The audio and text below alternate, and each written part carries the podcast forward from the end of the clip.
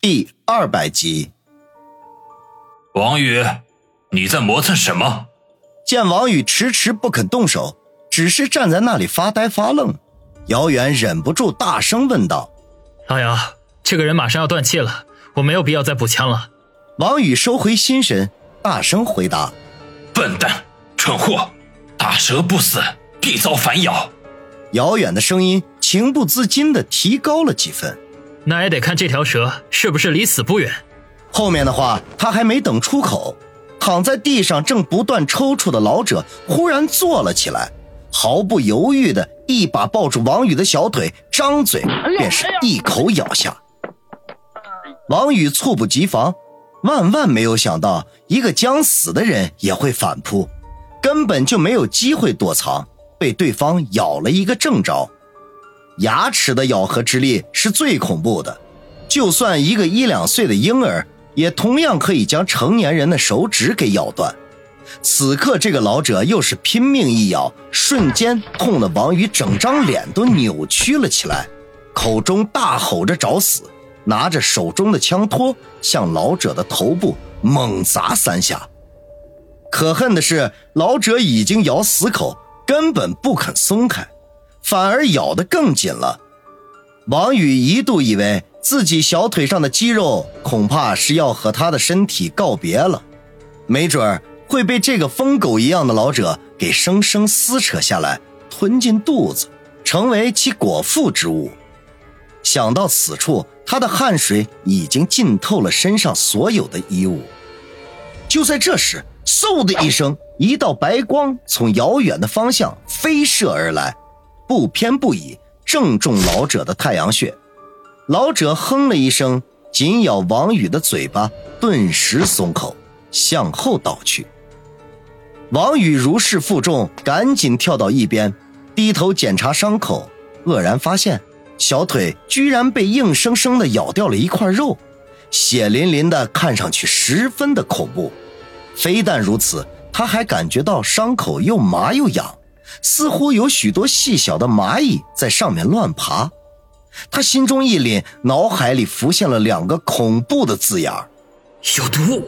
慌乱之际，姚远不知何时已经来到了他的跟前，冷声的说道：“心慈手软，难成大器。”麻痒的感觉越来越重，王宇对姚远的嘲讽充耳不闻，只觉得心跳加速，头重脚轻，眼前一黑。便昏死了过去。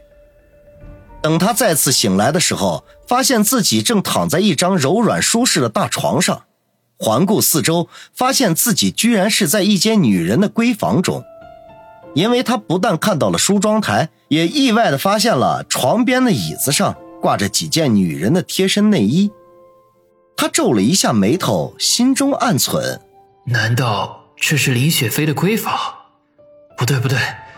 昏迷之前，我明明是在明湖山庄附近，莫非？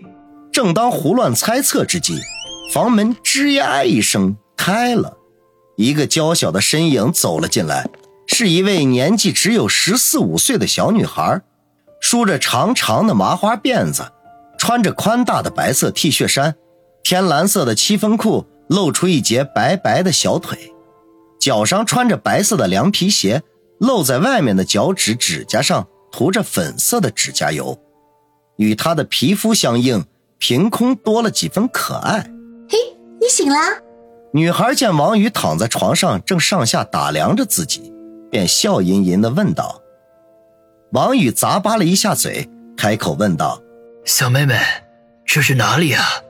他不说话还好，刚一开口，连他自己都被吓了一跳。他的声音就像是破裂的铜锣一般沙哑刺耳，难听至极。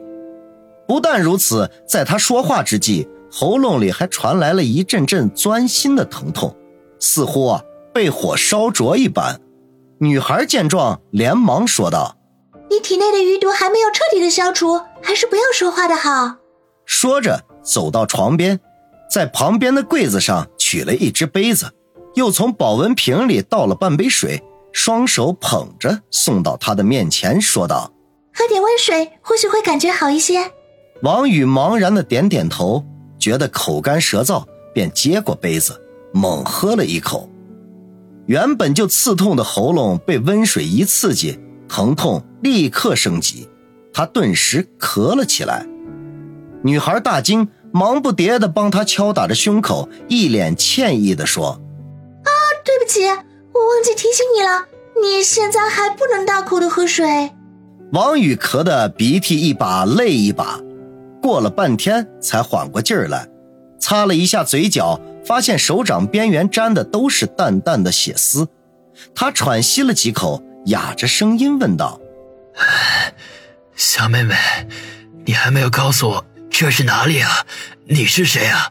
女孩见他不咳了，紧张的神情顿时一松，吐了口气说道：“哎呦，刚才吓死我了！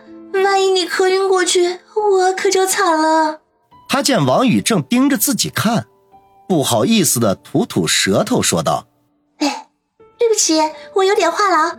这里当然是明湖山庄啦，我叫小竹，是被派来专门伺候你的。”听到“明湖山庄”四字，王宇提着的心顿时放了下来。看来，在他昏迷之后，九成九是姚远将他送到这里来的。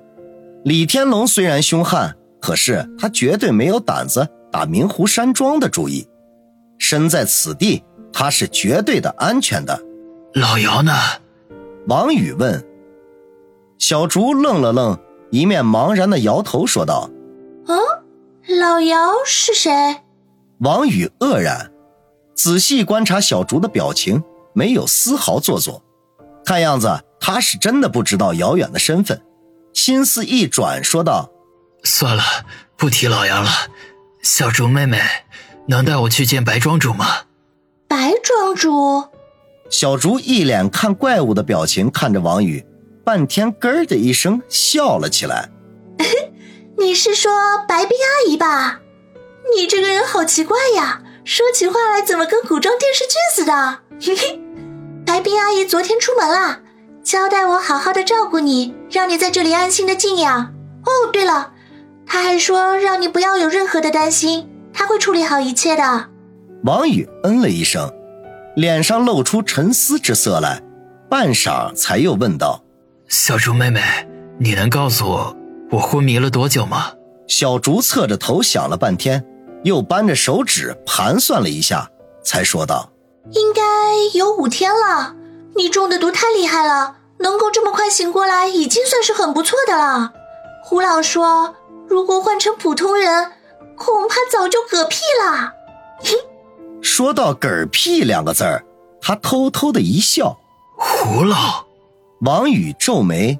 胡老是白冰阿姨请来专门帮你解毒的，那个小老头子架子大着呢，要不是以前欠了白冰阿姨的人情，根本就不会来的。小竹撇着嘴说道，显然对他口中的这位胡老毫无尊敬之意。王宇确实沉默不语。那晚他被黑衣老者咬了一口，没过几分钟就昏死了过去。可见那老者口中所携带的毒绝非寻常。而能够将他救活过来，那位胡老的手段恐怕更是高人一筹。只是不知道这位胡老到底是个什么样的人物，他倒是啊很想拜见一下。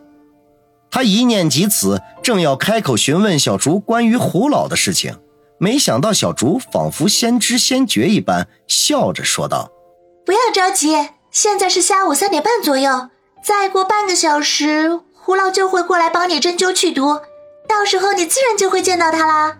嘿，你这个人说话怪里怪气的，没准会和那个小老头很投机呢。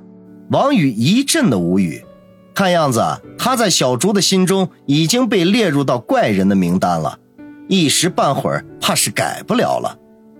他对小竹的印象不错，有这么可爱又健谈的女孩子陪着聊天，是一件很开心的事情。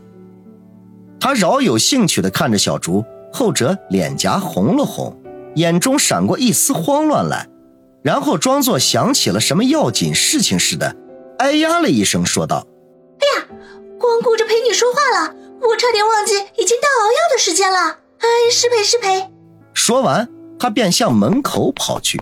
小竹妹妹，请你等一下。王宇见状，忙叫道。